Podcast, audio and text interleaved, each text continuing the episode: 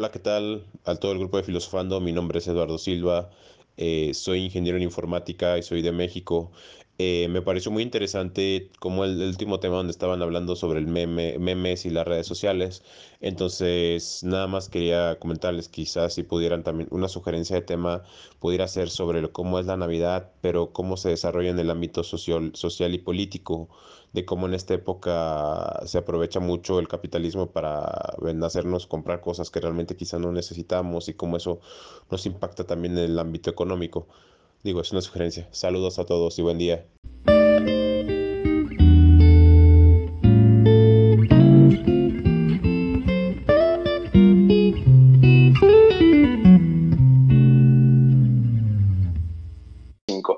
Hola, ¿qué tal amigos? ¿Cómo están? Bienvenidos a Psicofilosofando.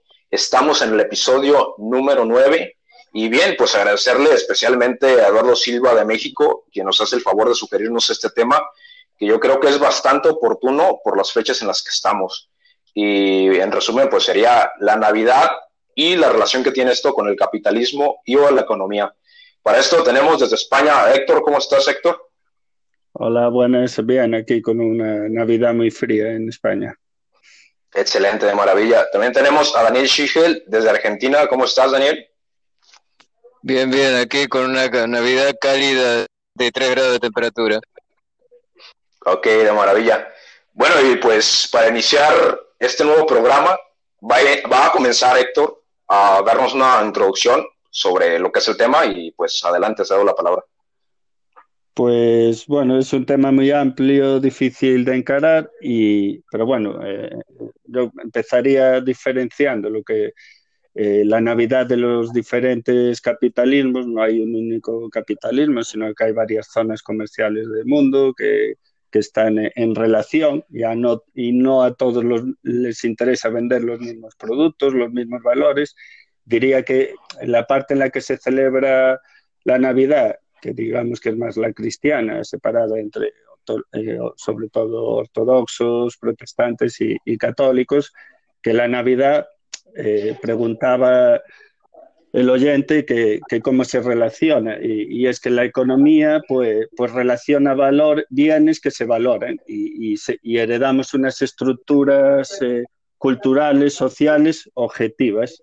Y unas de ellas son la, las religiosas. Entonces la Navidad eh, no es algo que invente el capitalismo, aunque ahora se le, se le acuse de ser un, un periodo totalmente consumista, donde ha penetrado totalmente el mercado, donde eh, el proceso familiar pues se ha individualizado, se ha hecho de los regalos pues una competencia o unas oleadas consumistas y, y, lo que hay que ver es cómo se relacionan pues eso, estas estructuras sociales heredadas de valores religiosos con los distintos mercados, porque eh, en, otro, en, en, otros mercados como puede ser el chino, a lo mejor el musulmán o, o judío o animista, pues no tienen estas fechas de celebración y venden otros valores. Entonces, como siempre que nos encontramos, eh, las relaciones de la economía no están exentas de lo que, de lo que venden, de los productos que venden. Entonces, eh, han entrado en relación con las ideas religiosas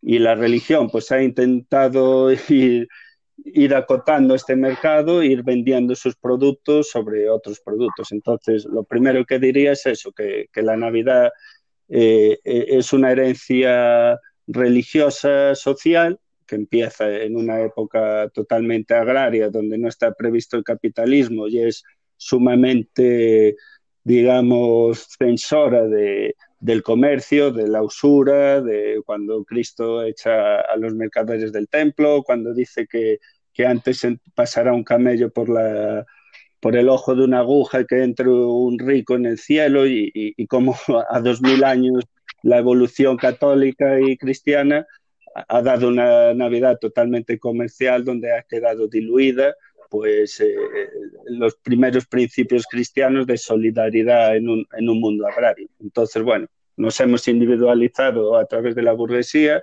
los consumidores tenemos que sacar los productos del mercado y, y cualquier ocasión es buena para, para, el capitalismo. Y si no es la Navidad, pues ese Black Friday será el día de soltero, la Pascua o, o, ahora que está eh, con el New Age, pues eh, solsticio de invierno.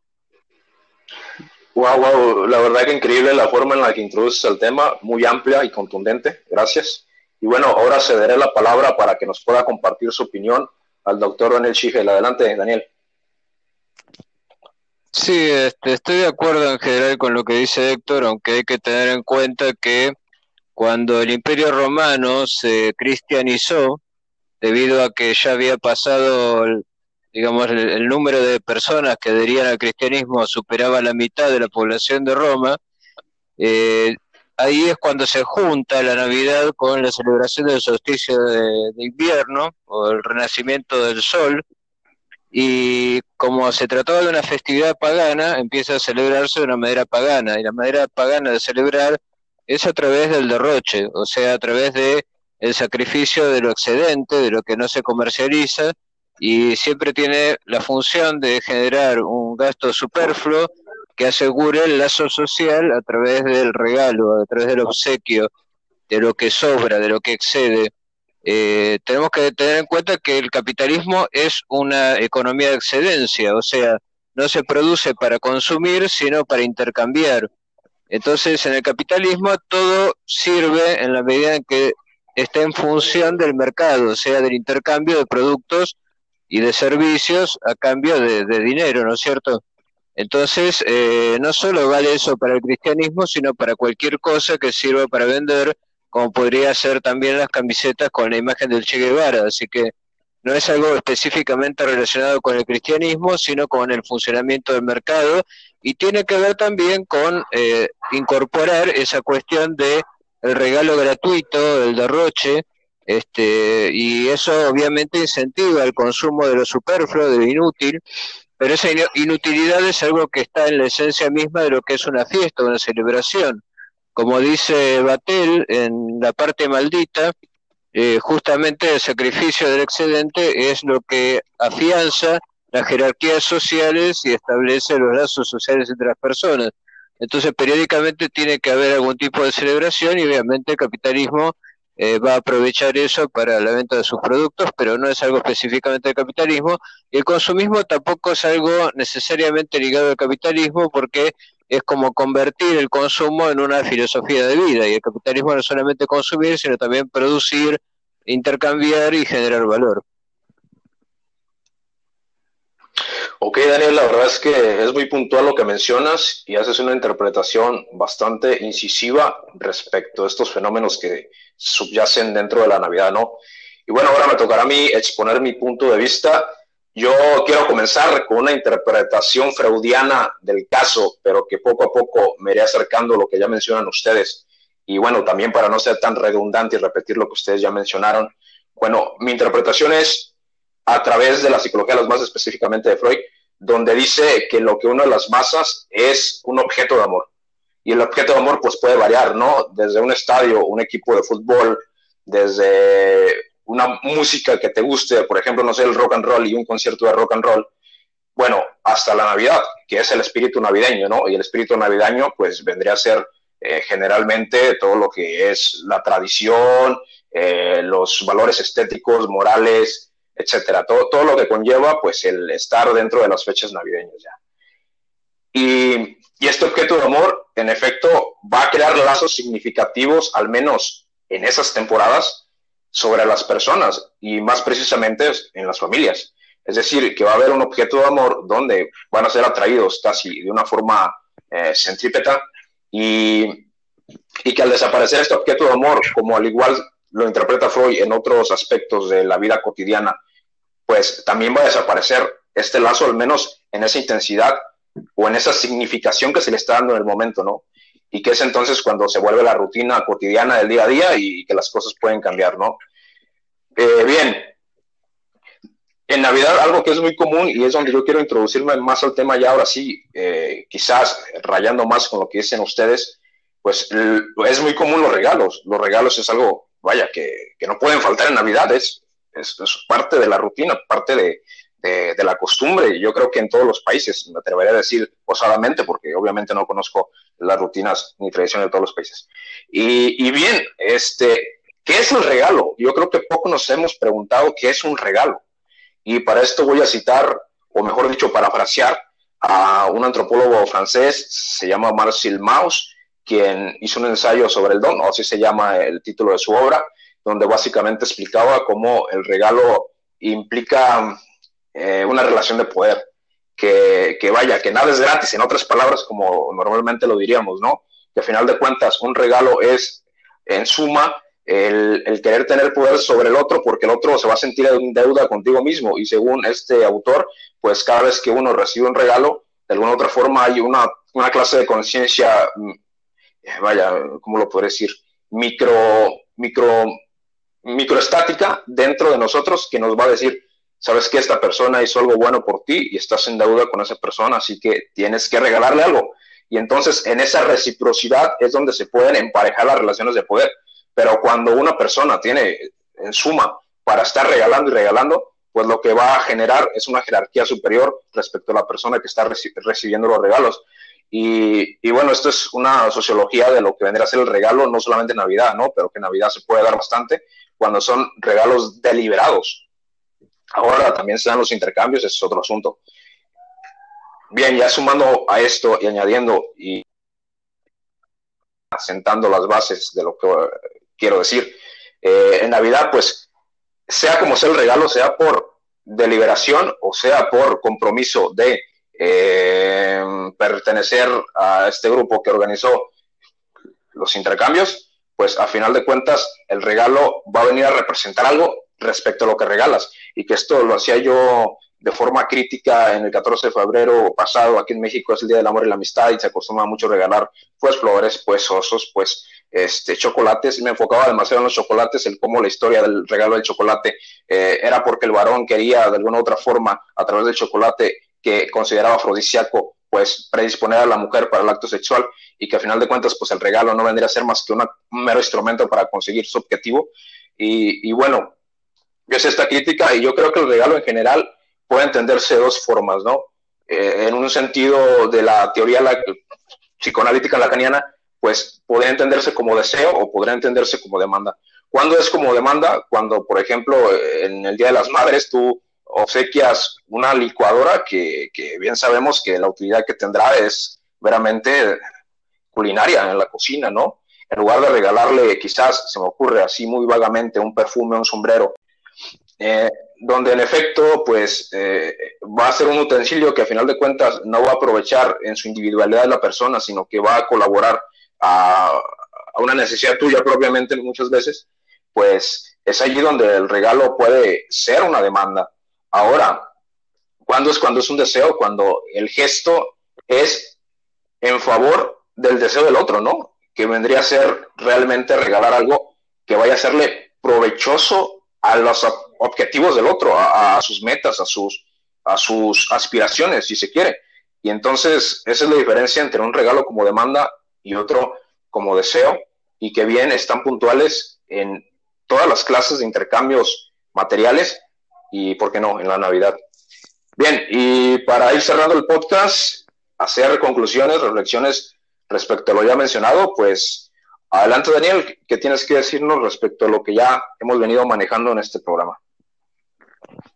Sí, con respecto a lo que decías de Lacan, me parece que hay una diferencia que él establece dentro de la propia línea de la demanda entre lo que sería un obsequio hecho por amor, porque el, amor es también una demanda hacia el otro, y lo que sería eh, un obsequio interesado, hecho con el fin de obtener algo a cambio, ¿no? Eh, o, como una especie de exigencia, pero uno, generalmente entiende la demanda como una exigencia hacia el otro. Pero, por ejemplo, cuando se habla del regalo a nivel psicoanalítico, el primer regalo que da un niño a su madre es el regalo de la materia fecal. O sea, cuando la madre le pide al hijo que, que defe que, no se haga encima, ¿no? sino que defe que, por ejemplo, en, en una pelela, como le decimos nosotros, o en un recipiente, eh, la madre dice, me has hecho un regalo, ¿no? Es como un obsequio, que es algo en realidad inútil, un desecho, o sea, algo que no tiene eh, en realidad ninguna función utilitaria, pero que es lo que eh, es, es, como una especie de obsequio que el hijo le hace a la presencia de la madre, a su mirada, a su interés, y ahí tenemos una consolidación del lazo de amor entre la madre y el hijo. Eh, puede sonar un poco feo por el ejemplo, pero ahí es donde Freud entiende que se surge eh, la idea del regalo como algo que se obsequia, que es superfluo e inútil, eh, pero que consolida ese lazo de unión entre los dos. En cambio, si yo obsequio algo afrodisíaco a una mujer para que esa mujer se acueste conmigo, ahí yo creo que estoy más del lado del deseo. Eh, porque lo que yo quiero, lo que yo deseo en última instancia es algo egoísta, algo que generalmente está reprimido, pero que puede, digamos, autorizarse socialmente en la línea de la demanda a través de ese obsequio que pide reciprocidad. O, por ejemplo, cuando alguien le dice a, a una mujer, este, yo soy tu hombre, lo que espera en reciprocidad es que la otra persona diga, yo soy tu mujer, ¿no es cierto? Eh, en ese caso se quiere obtener algo a cambio de, de, lo que uno da, ¿no? Pero, por ejemplo, cuando uno está, se pone de novio y regala un oso de peluche, que es algo que no sirve absolutamente para nada, evidentemente sí está dando una especie de obsequio en recompensa por algo que es eh, amor. Y como dice Lacan, amar es dar lo que no se tiene a alguien que no es, lo cual puede resultar enigmático, pero tiene que ver con esta cuestión de que lo que se ofrece es la presencia de uno y lo que se obtiene es la presencia y el interés de parte del otro. Y ahí no hay nada que tenga que ver con lo utilitario. Eso nada más. Wow, wow, la verdad que es increíble cómo sumas ya lo que mencionamos y bueno, increíble, increíble la verdad. Eh, ahora le tocará finalizar con su conclusión a, Héctor. Héctor, adelante. Pues sí, muy interesante lo que contáis y con mucha profundidad. Y claro, eso eh, sobre el deseo de lo que se da, sobre el amor, que son motivaciones subjetivas, psicológicas, como estáis diciendo.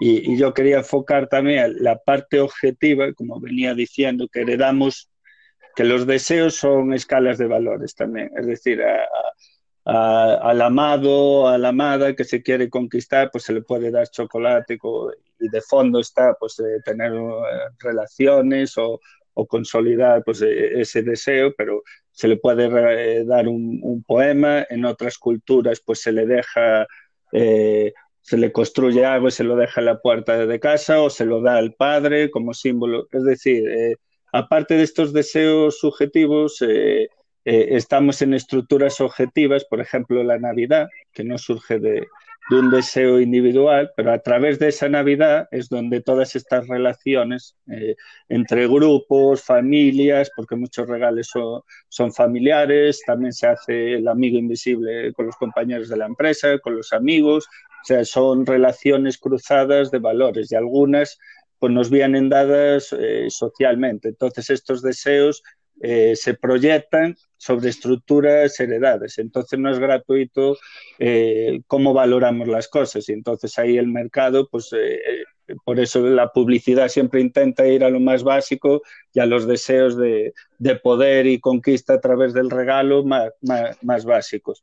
Ahí, por ejemplo, bueno, pues hay muchos sociólogos de la religión como Durkheim, Max Weber, Sombart, que, han dado mucha importancia a estas estru estructuras religiosas, incluso como, como propulsoras de, del capitalismo más despiadado, como dice Max Weber en la ética protestante y el origen de, del capitalismo, en el que la idea de predestinación, de éxito, estar señalado por la fortuna, de ser dadivoso con los pobres, eh, pues marca unas jerarquías sociales a través de esos regalos que, que este, es querido por Dios, el que tiene más éxito eh, en la vida. Entonces, pues eh, la Navidad eh, está entrelazado con, con, estas escalas de valores religiosas.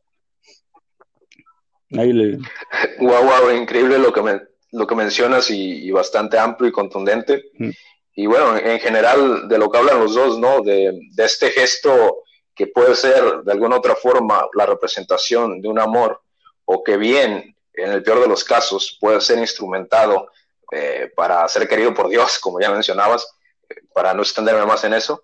Y yo quisiera narrar aquí la experiencia de, de un amigo, no diré nombres para conservar ahora sí que confidencialidad, pero bien, mi amigo me decía, es que a mí no me gusta cuando es mi cumpleaños y que también tiene que ver esto con Navidad, ¿eh? No me gusta cuando es mi cumpleaños porque mi mamá a veces no tiene dinero ni para comer, lo dice así, y me regala algo y yo me siento mal, me siento culpable, me siento desdichado porque digo, bueno, de por sí eh, estamos padeciendo eh, escasez económica y simplemente porque sea mi cumpleaños me está regalando algo. Y es aquí cuando yo sumo que incluso en Navidad podría ocurrir esto, ¿no? Que si se toma esto como un tradicionalismo recalcitrante, es decir, algo muy canónico, y se quiere forzosamente regalar algo que a lo mejor es muy duro para la propia economía, aquí sí sería un problema. Es decir, que incluso, eh, vaya, pues regalar un chicle o, un dulce ya podría significar algo, ¿no?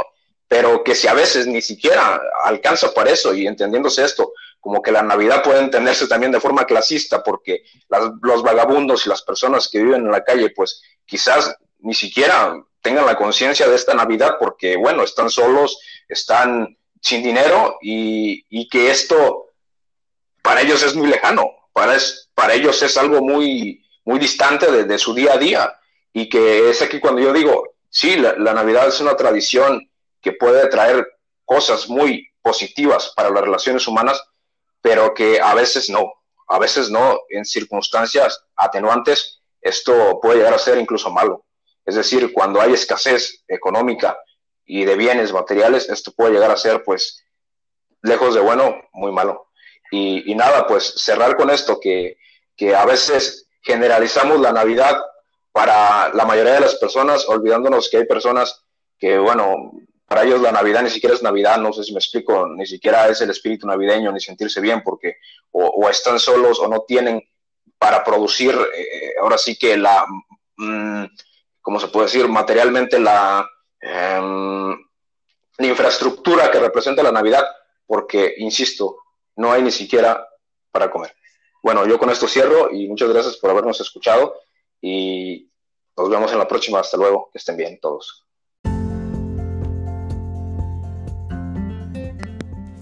Si te ha gustado el episodio, síguenos en Spotify y anchor.fm como psicofilosofando. Búsquenos también en nuestras redes sociales como Teoría en Pocos Minutos, Facebook, Twitter, Instagram y YouTube, o en nuestra página oficial como teoriaenpocosminutos.gorpress.com. También, si gustas añadir algo, sugerir algún tema, no dudes escribirnos a nuestro WhatsApp más 52 espacio 392 105 1212. Muchas gracias.